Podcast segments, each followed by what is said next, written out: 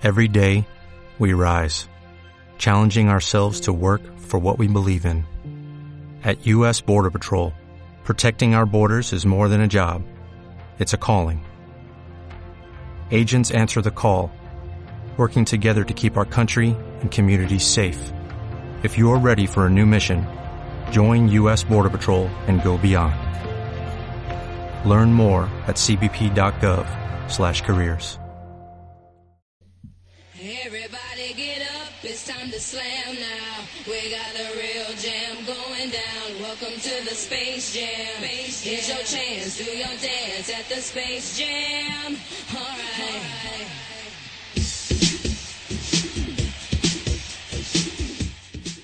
¿Qué tal amigos? Bienvenidos una semana más a Tiempo de Jugones, el podcast de básquet americano.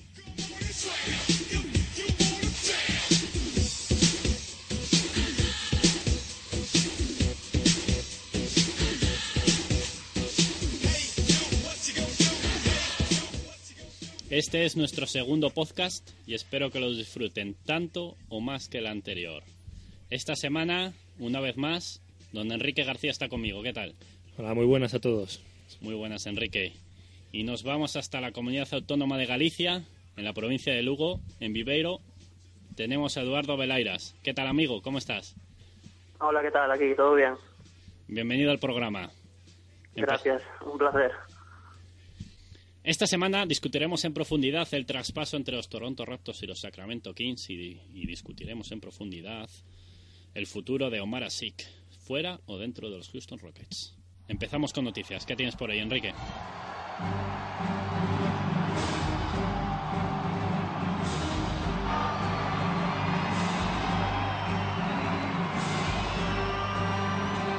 The other guard wears number 24, 6'6", 18th campaign from Lord Marion High School, Kobe Bryant. Esto que escuchamos es la presentación de Kobe Bryant el pasado domingo en el Staples Center. Eh, A mi gusto, un poco soso el speaker, pero bueno, el momento no hacía falta que se edulcorase más. Kobe regresó con 9 puntos, 8 rebotes, 4 asistencias y también 8 pérdidas. Eh, por momentos eh, se le vio bastante lento, dicen que está un poco subido de peso. Él mismo se dio un suspenso después del partido, aunque después al día siguiente dijo que se había visto mejor en el vídeo que durante el partido. Yo al revés.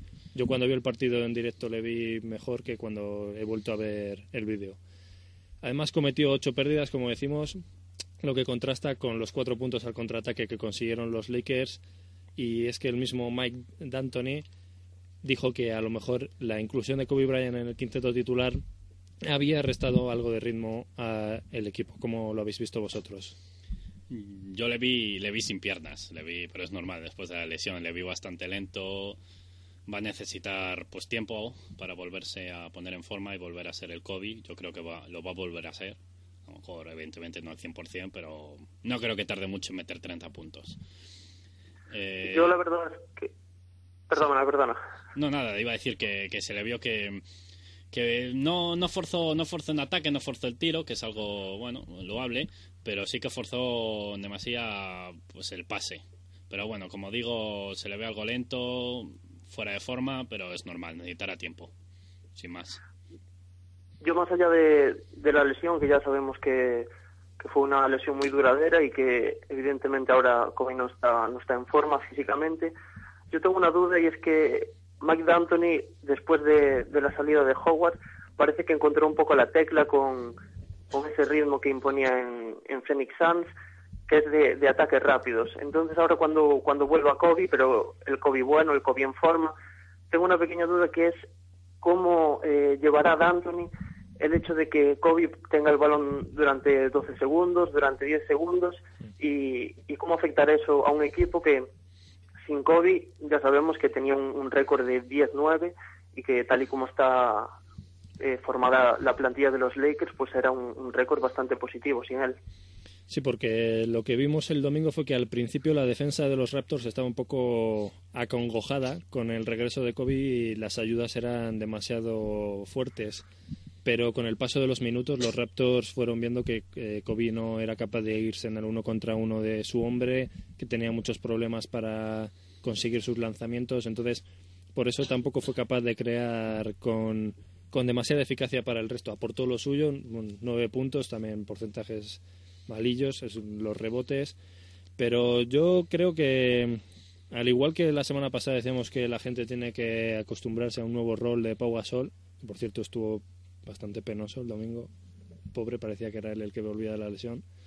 Pero al igual que dijimos eso, yo creo que la gente también tiene que acostumbrarse y que pensar que, que Kobe no va a volver a ser el de siempre, el que promedia casi 30 puntos, como has dicho tú antes, Sergio. Yo creo que a lo mejor se establece otra vez cercano a los 20, posiblemente. Eh, el ritmo de juego lo bajará aún más, pero no creo que volvamos a ver al Kobe a su máximo nivel. Es una pena, pero yo lo pienso así. Pero yo creo que vamos a ver a un Kobe que va a aportar bastante. Sí, sí. Aunque sí que estoy de acuerdo con Eduardo que ahí los Lakers pues pueden notar pues que el tiempo del partido, el tiempo de, los ataques, pues baja y va a perjudicar a jugadores como Wesley Johnson, que pues les gusta jugar mucho en transiciones, eh, utilizar, sacar ventaja de los espacios, de la velocidad. Y ahí sí que creo que estas primeras semanas puede que el equipo mm, lo note, lo note para mal, la química. Sí. Es que además el, el contrato de Kobe que se firmó pues hace escasos días eh, a ver, Kobe no tiene que demostrar nada porque en la liga ha demostrado todo, pero sí que tiene que hacer ver que, esos 24 millones que va a cobrar por temporada, pues se adecúan en cierto modo a su rendimiento deportivo. Y si ya había rumores sobre que con ese contrato, pues los Lakers no podían eh, adquirir algún agente libre importante, si encima la pieza fundamental que es Kobe con esos 24 millones por temporada, pues no rinde de acuerdo a ese salario, pues aún habrá más presiones. Y ya sabemos que, en los Lakers, pues la paciencia no es, no es algo que, tenga la franquicia como seña de identidad y quieras o no, el, el run run en Los Ángeles, por mucho que sea Kobe, pues dos años son bastante largos, aparte de esta temporada. Voy a poneros en un aprietillo, a ver. ¿Vosotros creéis que es Kobe Bryant egoísta por, hacer, por aceptar este contrato que recordemos él dijo que es el primero que le ofrecieron los Lakers?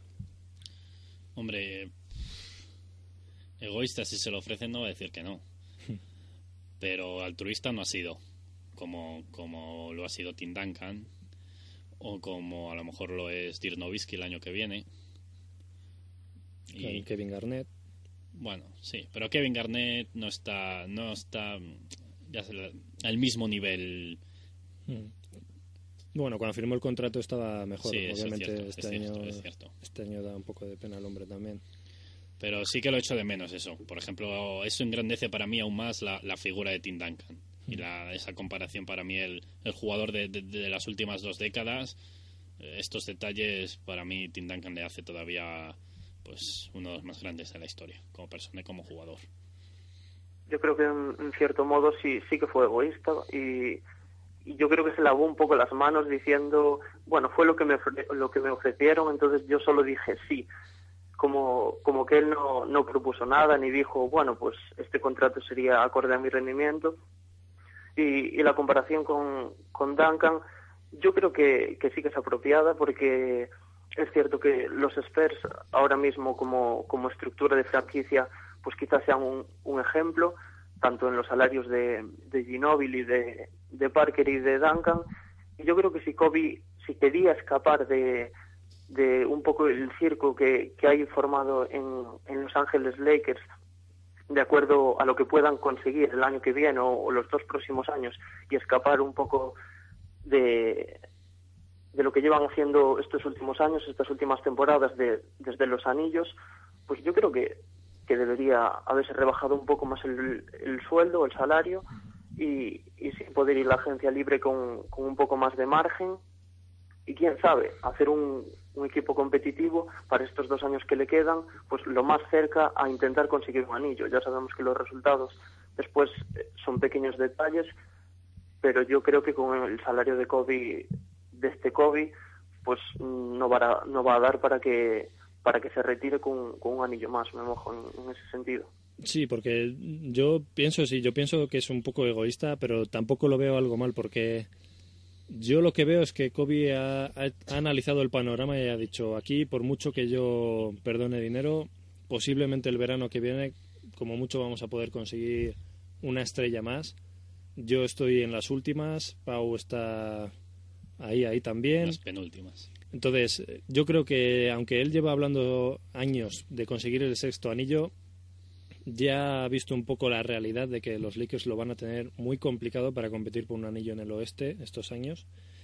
Y ya se ha centrado un poco en, bueno, yo cojo mis, mis millones estos dos años, voy a por el récord de anotación de Karim, que todavía le falta un poco, pero si se aguanta un par de años o tres, ahí, ahí estará.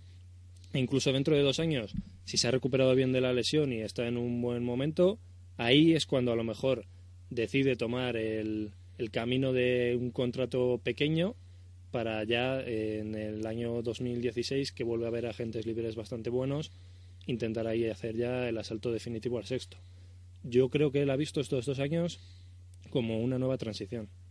Sí, yo creo que también. Pero aún así no concuerda con la mentalidad ganadora que yo le atribuía. Si rebajas el sueldo a Pau, se rebaja su propio sueldo, pues ¿por qué no? Buscas un entrenador diferente, pues ¿por qué no intentarlo?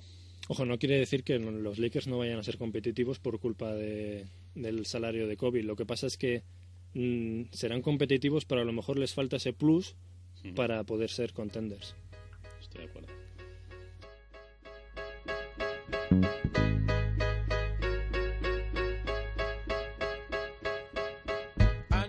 Si os parece, pasamos a la siguiente noticia. Comentamos los jugadores de la semana. En el oeste, la Marcus Aldridge de Portland Trail Blazers, que lideró su equipo a un 3-1 en la semana con victorias sobre Indiana Pacers y Oklahoma City Thunder, dos buenas victorias, una derrota contra Dallas Mavericks y un doble-doble de puntos y rebotes en todos los partidos que jugó en esa semana. Su promedio, 26,3 puntos y 12,8 rebotes.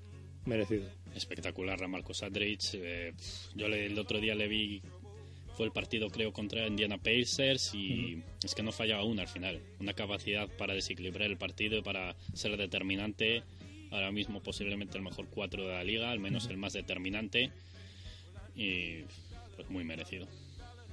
Sí, la verdad es que los dos premios yo creo que son un poco el reflejo de, de lo que son esas dos franquicias ahora mismo. Por una parte la sorpresa y por otro la confirmación. Y hablando ahora de, de la Marcus Aldrich que estáis diciendo, por momentos parece imparable. Cada vez le gusta postear menos, eso lo estamos viendo, que, que tira de media distancia prácticamente, prácticamente todos sus tiros. Pero bueno, los Blazers están arriba de todo, él está en una forma espectacular, están tirando de tres mejor que nunca, unos porcentajes altísimos y, muy merecido, la verdad, este, este premio para, para Aldrich. Sí, decías que se está alejando cada vez más de la canasta y es que el otro día contra Novitsky incluso hizo su movimiento del fadeaway especial del alemán, luego Novitsky le enseñó cómo se hacía de verdad, pero es verdad que cada vez se coge más movimientos del alemán. Comentabas la sorpresa, la sorpresa ha sido sin duda Jordan Crawford de los Boston Celtics, los Celtics que han tenido una semana perfecta con un 3-0 y con promedios de 23,3 puntos y 6,7 asistencias para Crawford. Anotó seis triples en la paliza que le dieron los Celtics a los Knicks en el Madison.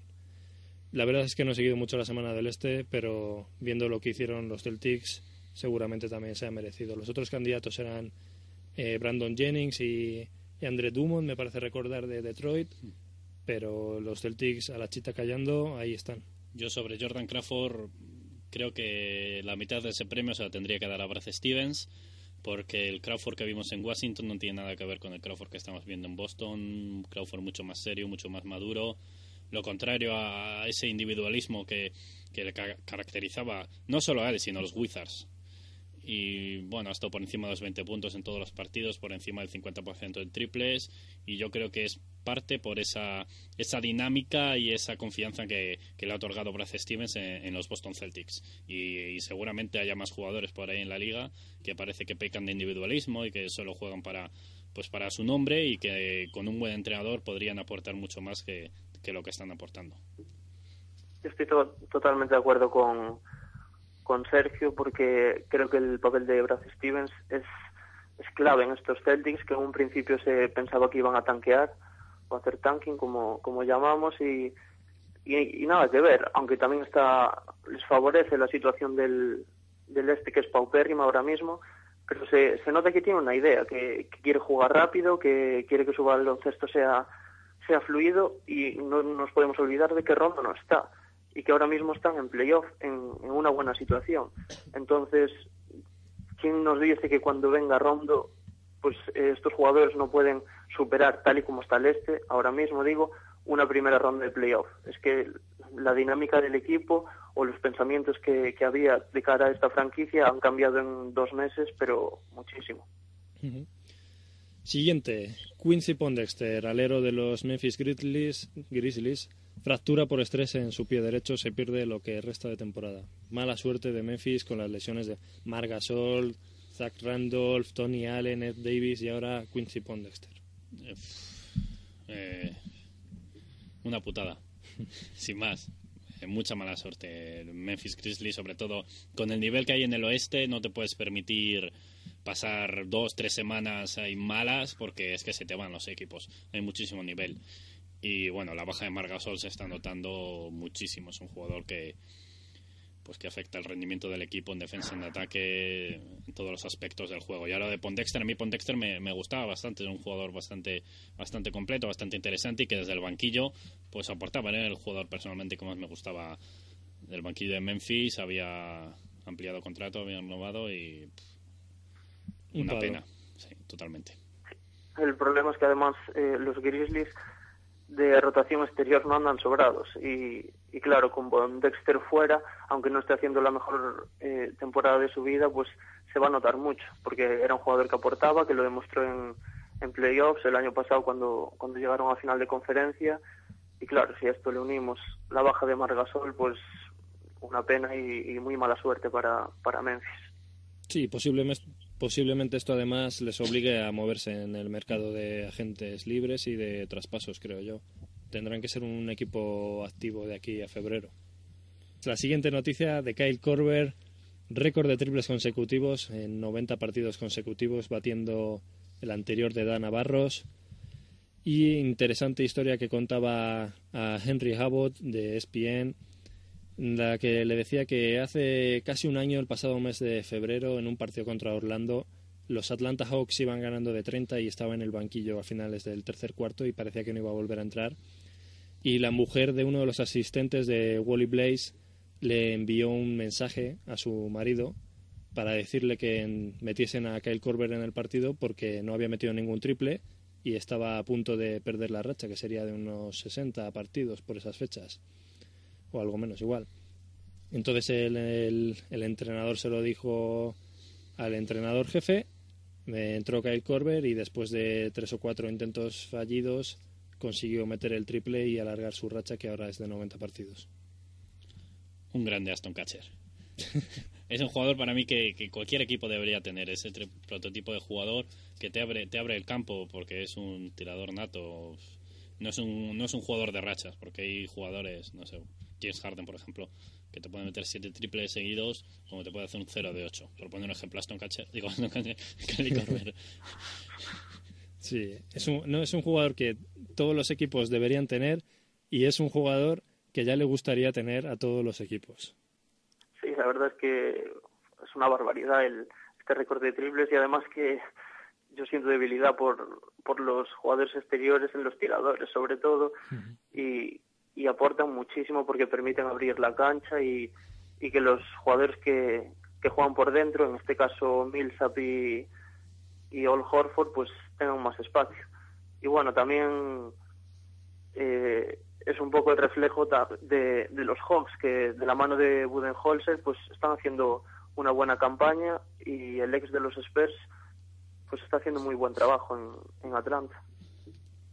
un puro raza blanca tirador. Sí, sí, sí, me encantan.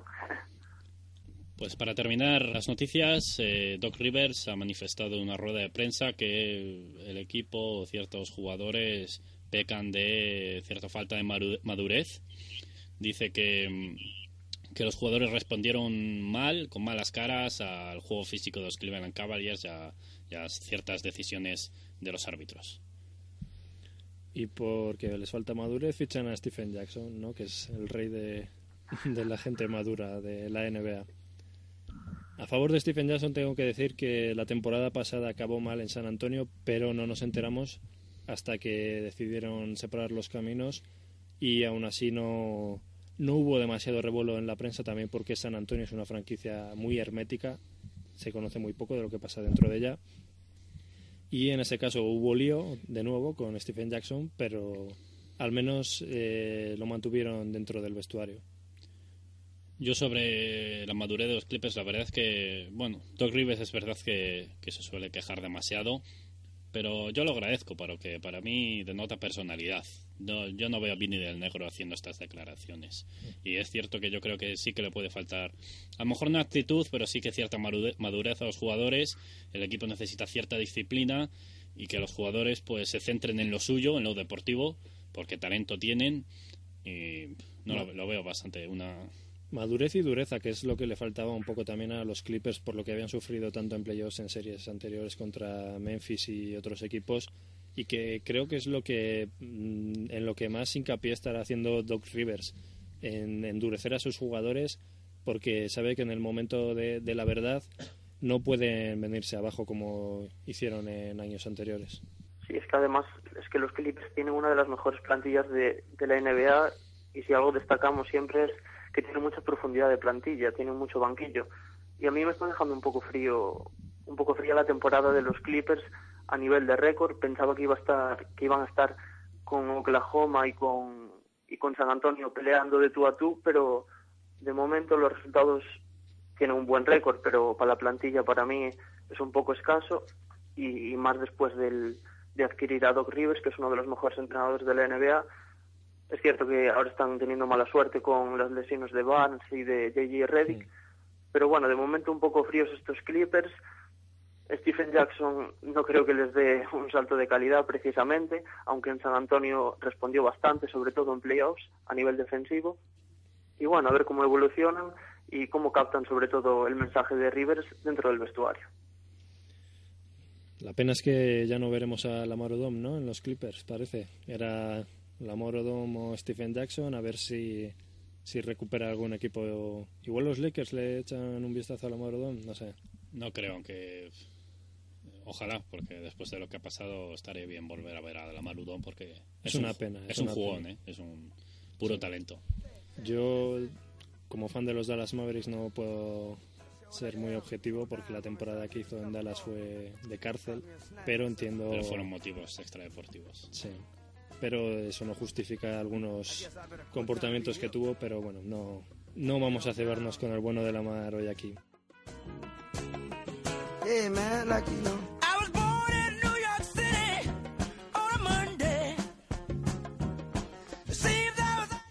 Vamos a cerrar con una de también de las noticias más comentadas de la semana, que es que Jason Kidd ha, digamos, sacado del banquillo a Lawrence Frank, el que era su, su entrenador asistente número uno, para que ahora haga la labor de hacer informes diarios. Y según en NBA.com, Kidd eh, tuvo una bronca bastante importante con Frank y eh, el titular de ESPN dice Kidd usó la palabra de 13 letras en una discusión con Frank. ¿Qué dijo Kidd?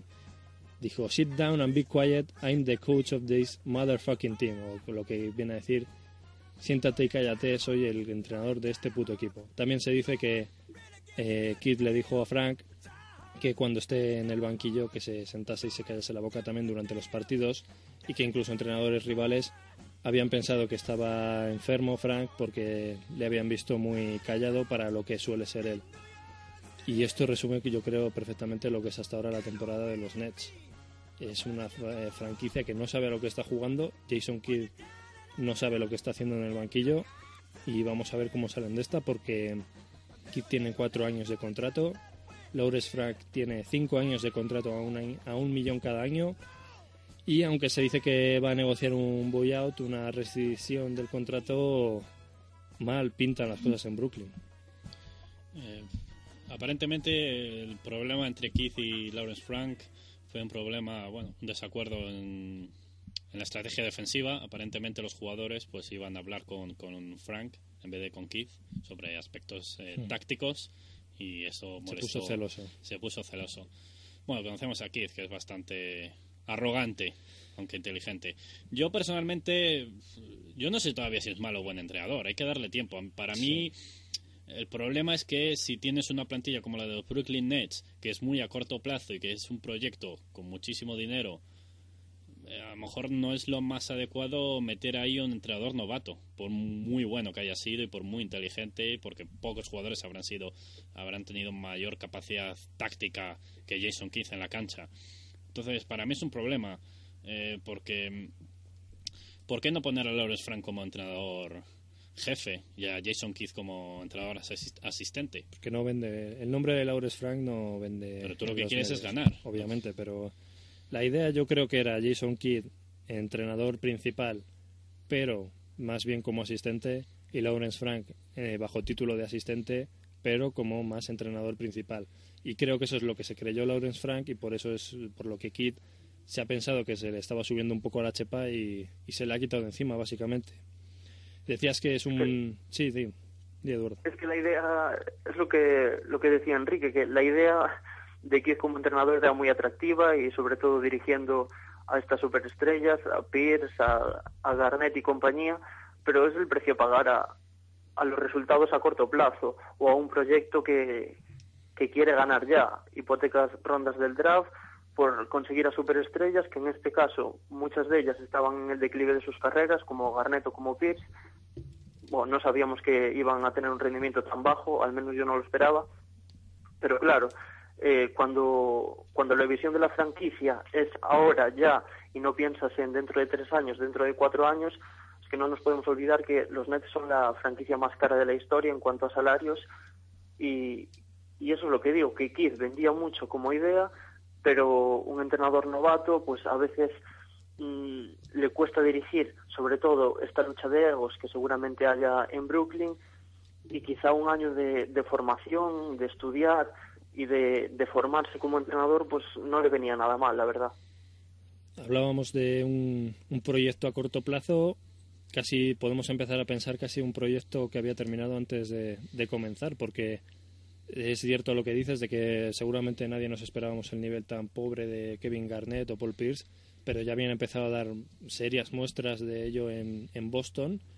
Y hoy precisamente leía un artículo en la columna de Andrés Monge sobre la situación de Brooklyn y New York y venía a decir algo así como que los Nets eran un equipo construido como un Frankenstein, con, par- con partes así cogidas un poco por allí, un poco por allá, pero que al final estaba casi destinado al fracaso.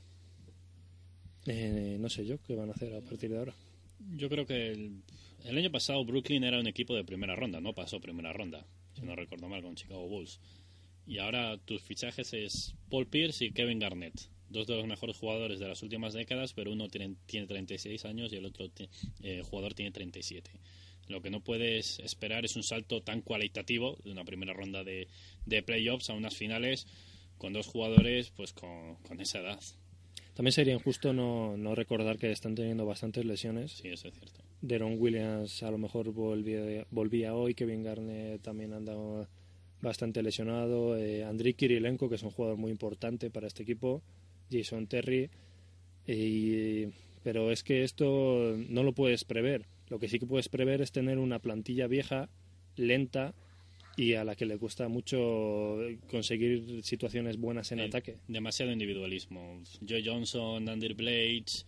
Yo creo que me gustaría ver, a, por ejemplo, ver más minutos de Reggie Evans, que me parece un jugador que aporta muchísimo, sobre todo defensivamente, bueno, exclusivamente defensivamente, pero pues es lo que necesita el equipo, un poco más de cohesión, un poco más de, de estabilidad. y aprovechar mejor a Brook López en ataque y no sé, también eh, estaba el jugón de Son Livingston por allí, ha bajado ya un poco el nivel, pero pf, necesitan que vuelva Deron ya y ojo a ver qué Deron vemos porque el del año pasado tampoco es que fuese un Deron que se merezca el contrato que tiene.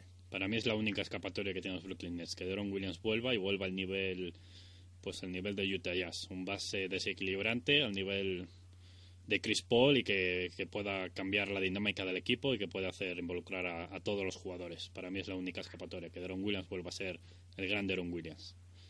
Yo pienso que a Pierce y a Garnett los hemos visto tanto morir y resucitar que, que ahora si están muy bajos, pues parece que nos llama la atención aunque tengan 37 o 38 años. Pero lo que sí que se podía prever, por ejemplo, es que en un quinteto con Deron Williams, eh, Joe Johnson y Paul Pierce, pues que iba a ser difícil eh, saber quién iba a tener el balón, quién iba a dirigir. Son, son sobre todo Pierce y, Joe Johnson, son jugadores que están acostumbrados a amasar mucho balón y que es difícil acoplarlos a un, a un rol como podía ser eh, Ray Allen, el que puede tener ahora mismo en, en Miami, de simplemente tirador, que no, que no vota, que no conduce. Entonces yo creo que sí que hay cosas que, que se podían prever eh, formando este equipo de estrellas, pero que mm, no sé si por las prisas o por querer mm, tener ese hambre de victoria con, con un, un, traspaso de franquicia de New Jersey a Brooklyn, que era todo muy mediático, pero al final se han cometido errores y veremos tras las lesiones, pero Deron Williams, por lo menos lo que ha demostrado en New Jersey y después en Brooklyn, tampoco es nada esperanzador en lo que respecta o comparándolo con su salario. Yo creo que está muy sobrepagado ahora mismo y que simplemente con que fuera la sombra de lo que fue en Utah ya sería un motivo para la esperanza en, en Brooklyn. ¿Cómo será el nivel de Deron Williams que en Dallas casi estamos que, que nos alegramos por que no hubiese fichado por nosotros? Bueno, tenéis a Calderón. Entramos ya en tiempo de tertulia.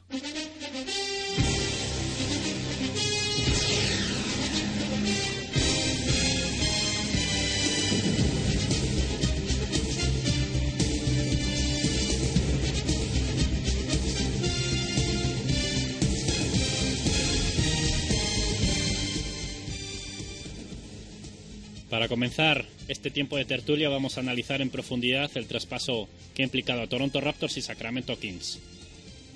Chut Hayes, Gravis Basket, Patrick Patterson y John Salmon son nuevos jugadores de los Toronto Raptors que han traspasado a Rudy Gay, Aaron Gray y Quincy Acey a los Sacramento Kings. Opiniones. Vamos a ver, empiezo yo. En principio, yo creo que pensamos que todos que los ganadores son los Toronto Raptors, ¿no? Por deshacerse de ese contrato tóxico de Rudy Gay, que fue la última bala ahí a la desesperada de Colangelo en la temporada pasada. Y ahora Masai Ujiri ya se cargó a Andrea Bargnani en verano, se ha cargado a Rudy Gay, le falta a Landry Fields, que también tiene un contrato majo para lo que es su rendimiento, y todo está listo para la reconstrucción en Toronto. Dicen que este traspaso está encaminado a tanquear y el efecto que puede tener eh, Rudy Gay eh, o la salida de Rudy Gay es que a lo mejor, a pesar de no recibir jugadores de renombre, los Toronto Raptors puede que mejoren directamente porque se han quitado a Rudy Gay de por, del medio y van a tener más balones para Balanchunas, para DeRozan, para Lowry. Entonces, lo siguiente que dice Mark Stein es que van a intentar buscar la salida de Kyle Lowry porque es un base joven, más o menos aprovechable, aunque a mí no me gusta demasiado, en el último año de contrato y van a ver qué pueden sacar por ahí. Así que yo en principio daría como ganador a los Toronto Raptors. Sí, yo... estoy, estoy de acuerdo porque parecía que sobraba uno entre DeRozan y, y Rudy Gay en cuanto a juego porque tiene un juego parecido y al final DeRozan está haciendo un temporadón individualmente y Rudy Gay estaba con malos porcentajes, aunque estaba cerca de, de 20 puntos, los porcentajes no eran buenos. Y con Rudy Gay pues nos pasa lo, lo mismo que con otros tantos jugadores, que tienen condiciones físicas y técnicas muy buenas, pero que no dan ese salto de calidad a los equipos en los que están para aspirar a algo más.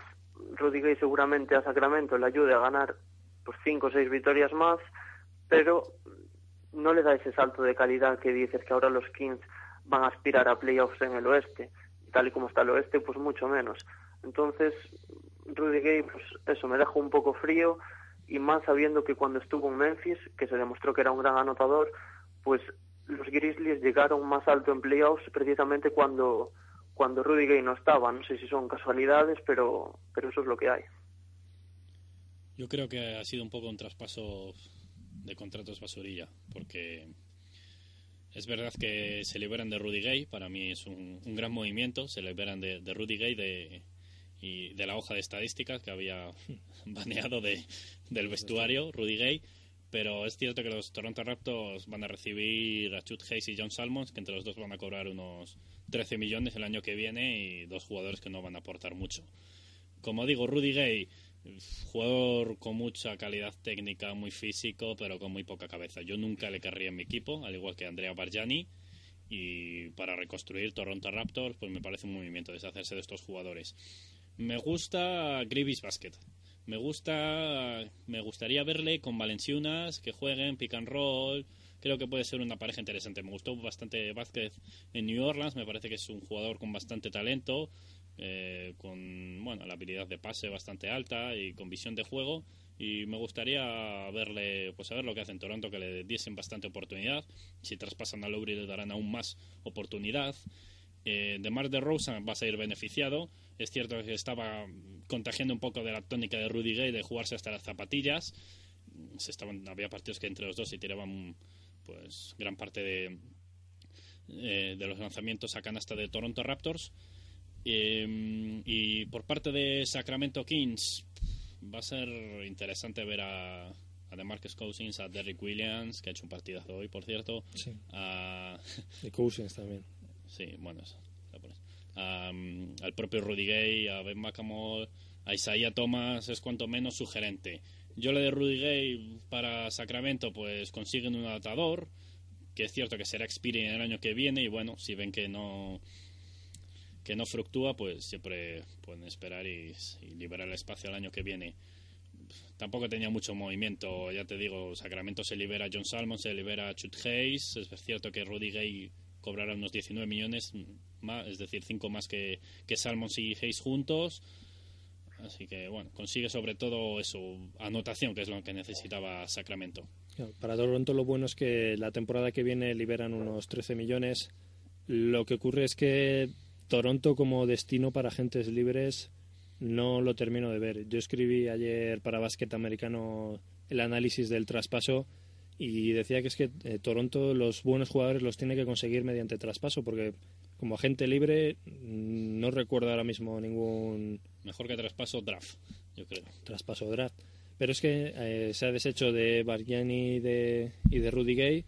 Es cierto que era difícil deshacerse de esos dos contratos, pero lo más aprovechable que ha conseguido es Grivis Vázquez, seguramente, lo único que puedan utilizar de cara al futuro.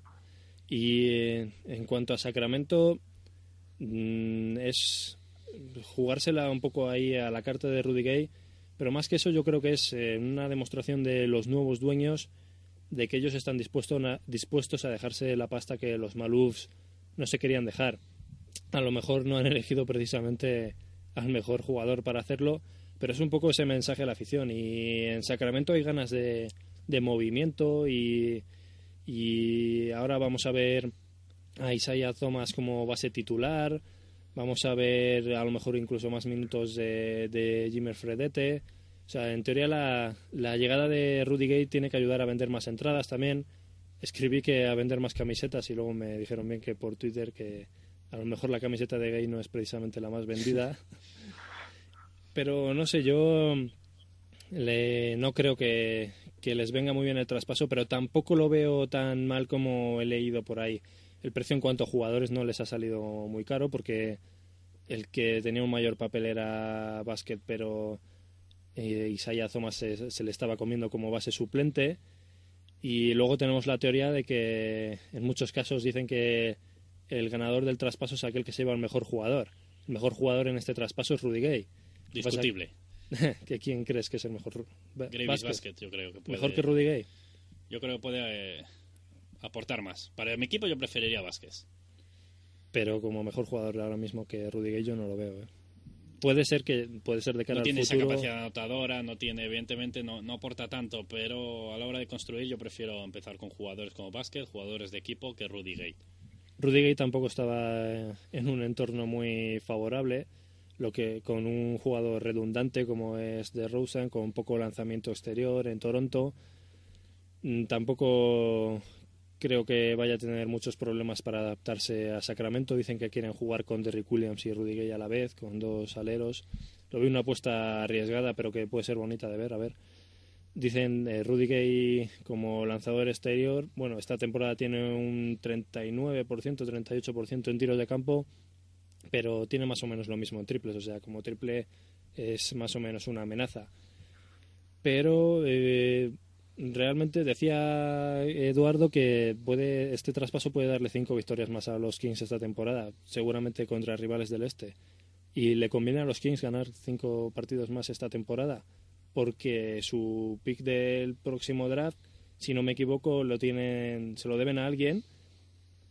Ahora mismo no sé quién, pero es eh, top 13. Vamos a mirarlo en la lista de picks de básquet americano, por favor, que se han hecho aquí el curro Pablo Asensio ¿cómo no vamos a aprovecharlo?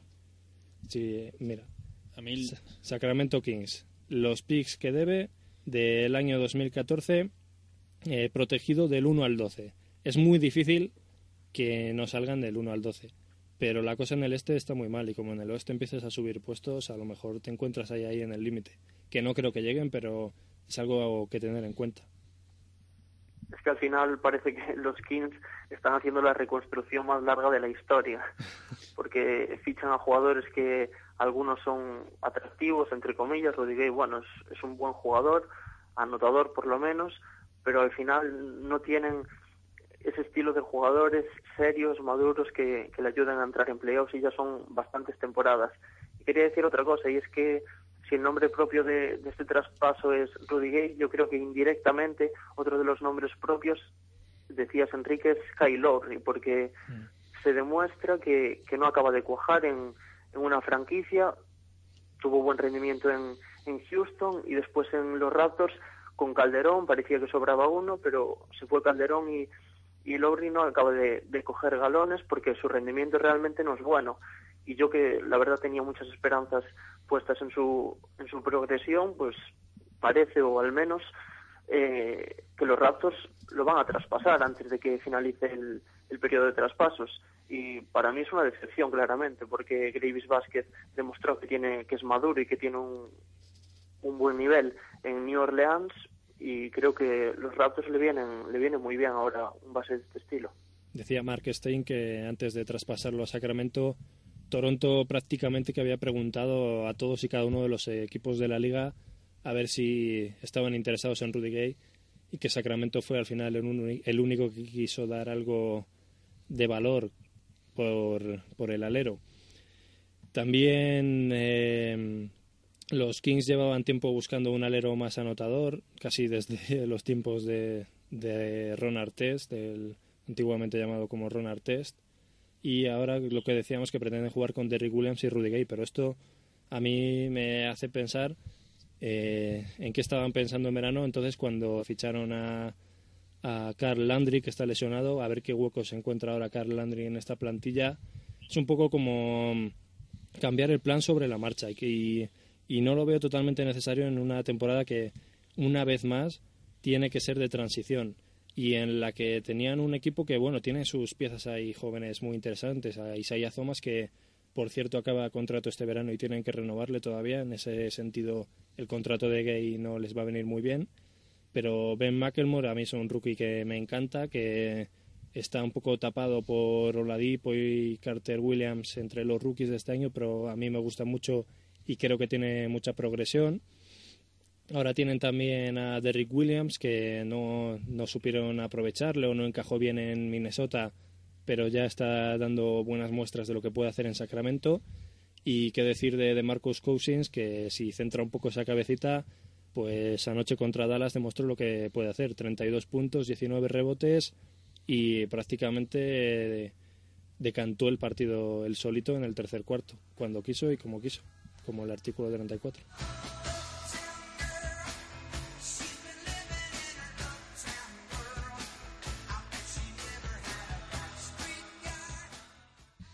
El siguiente asunto a tratar es el futuro de Omar Asik, del pívot turco de los Houston Rockets. Al parecer, Daryl Morey está hablando con, con varios equipos de la liga para buscar un traspaso.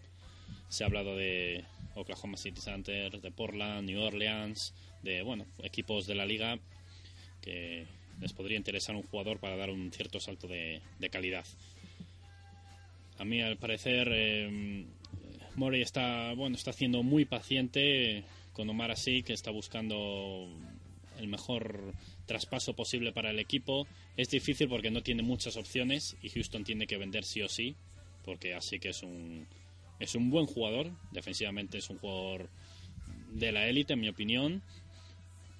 Y el problema es que le van a pagar un 15 millones el año que viene por, y no pueden pagar a alguien 15 millones que no juega, porque tiene a Dwight Howard eh, en su posición.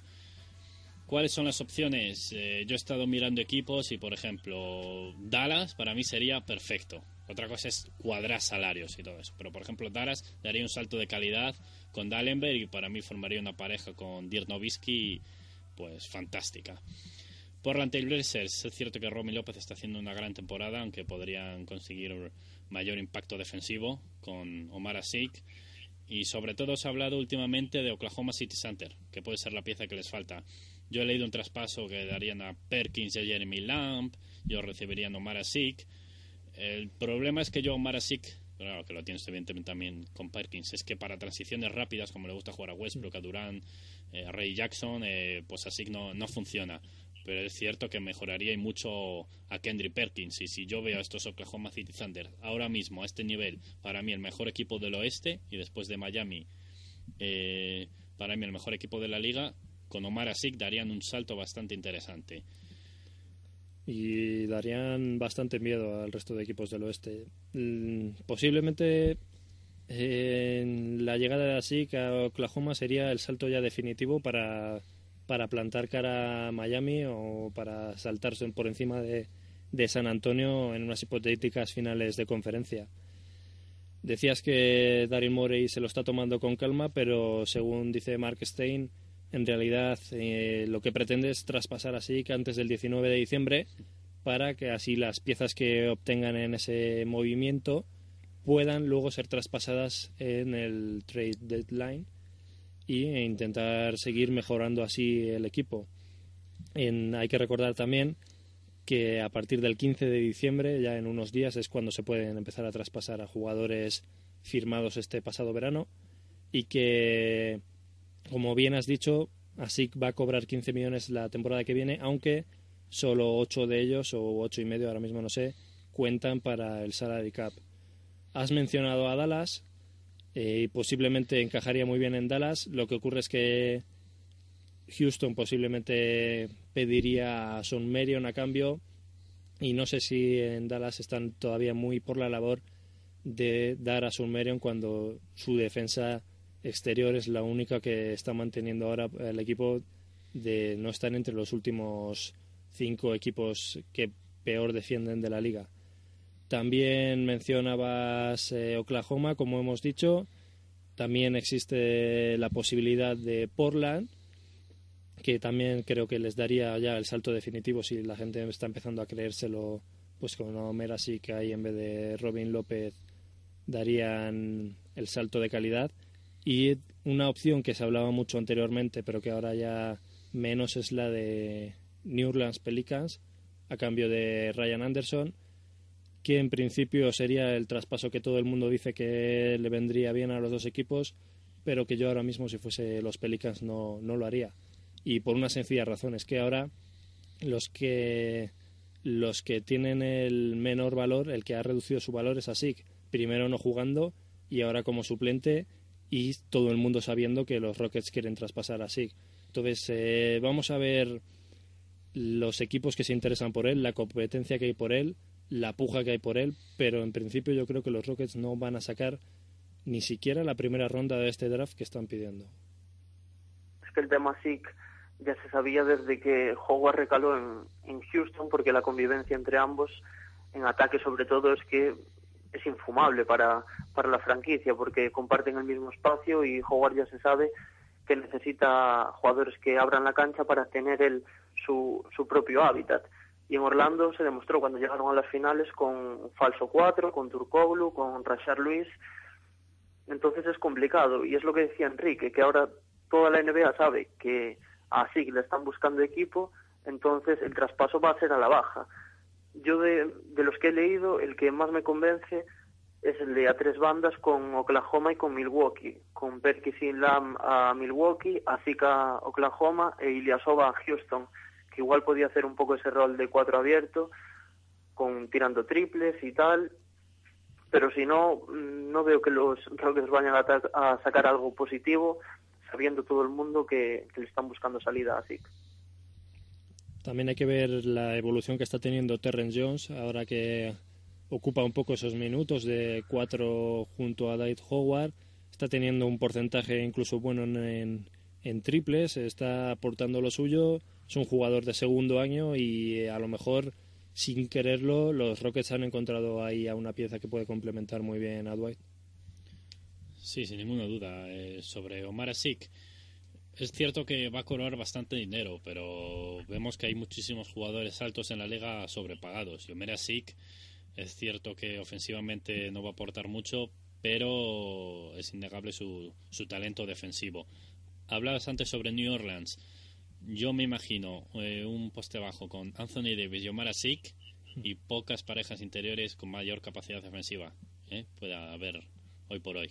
Sí, pero también sé que en New Orleans y los aficionados en general quieren ver a Anthony Davis como cuatro.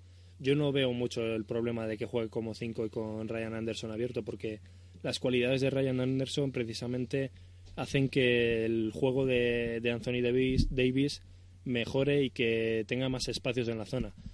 Si metes a Homer Asik ahí, lo primero es que Asik en ataque es bastante nulo y entonces lo- eh, la consecuencia es que vas a alejar a Anthony Davis del aro seguramente y a lo mejor no vemos el Anthony Davis que estábamos viendo hasta que se lesionó.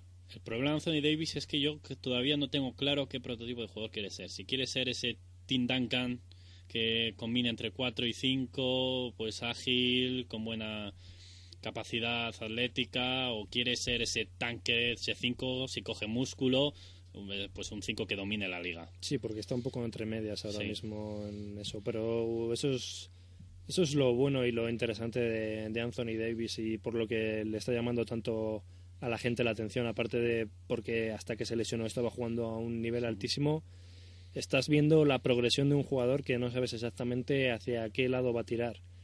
Y al, público en general le, le estaba interesando mucho los partidos de los Pelicans y era por él.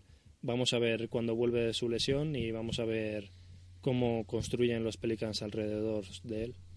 No, la verdad es que ese trade que habláis sobre Ryan Anderson por así, sí que me parecía perfecto para los dos, pero es que desde el punto de vista de los Pelicans se me hace un poco poco, porque Ryan Anderson está a un nivel espectacular y sabiendo que los Rockets quieren traspasar a Zeke, pues no sé si les acabará de convencer.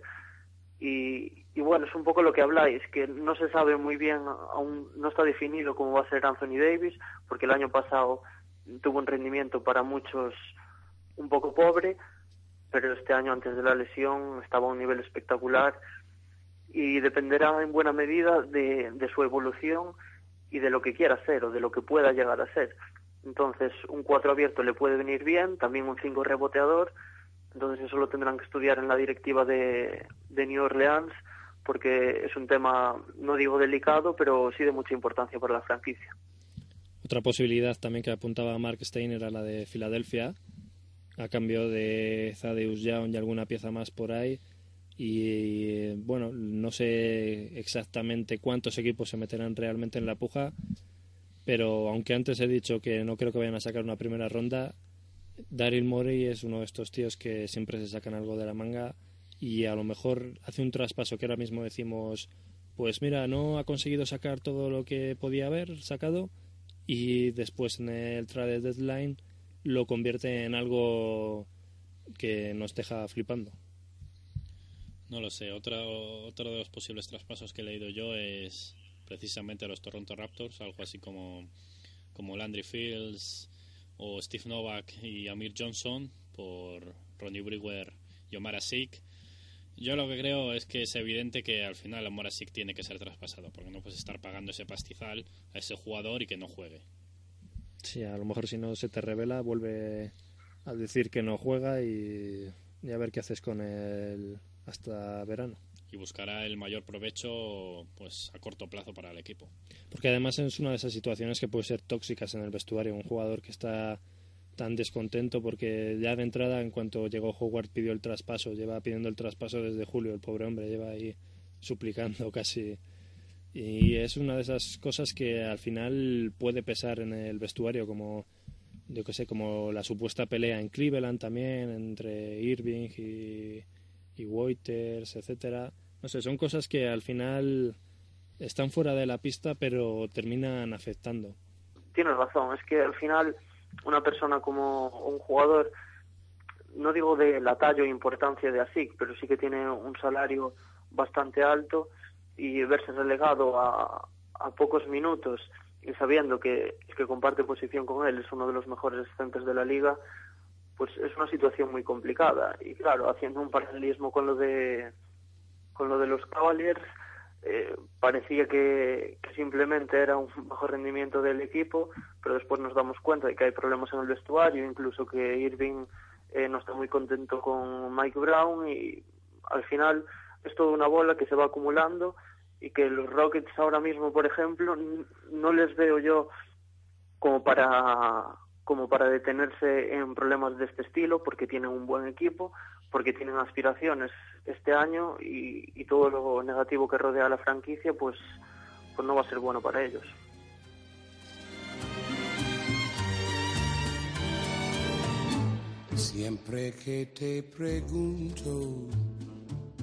Esto ha sido todo por hoy, amigos. Espero que hayan disfrutado con el segundo programa de Tiempo de Jugones, el podcast de básquet americano, y espero que nos acompañen por mucho tiempo. Hoy ha estado con nosotros Enrique García, un placer. Hasta la semana que viene. Y desde Lugo, Edu, ha sido un placer contar con tu sapiencia. Gracias, un placer. Un placer, amigos. Y tú, tú contestando, quizás, quizás quizás. Estás perdiendo el tiempo pensando, pensando. Por lo que más tú quieras, hasta cuándo, hasta cuándo. Y así pasan los días y yo desesperado tú, tú contestando, quizás, quizás, quizás.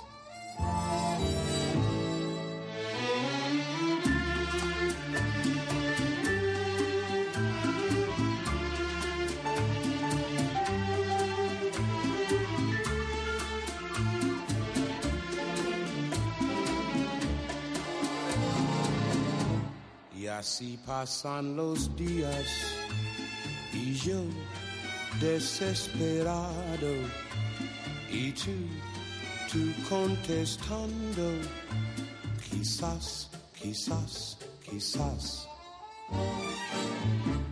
Estás perdiendo el tiempo pensando, por lo que más tú quieras, hasta cuándo, hasta cuándo.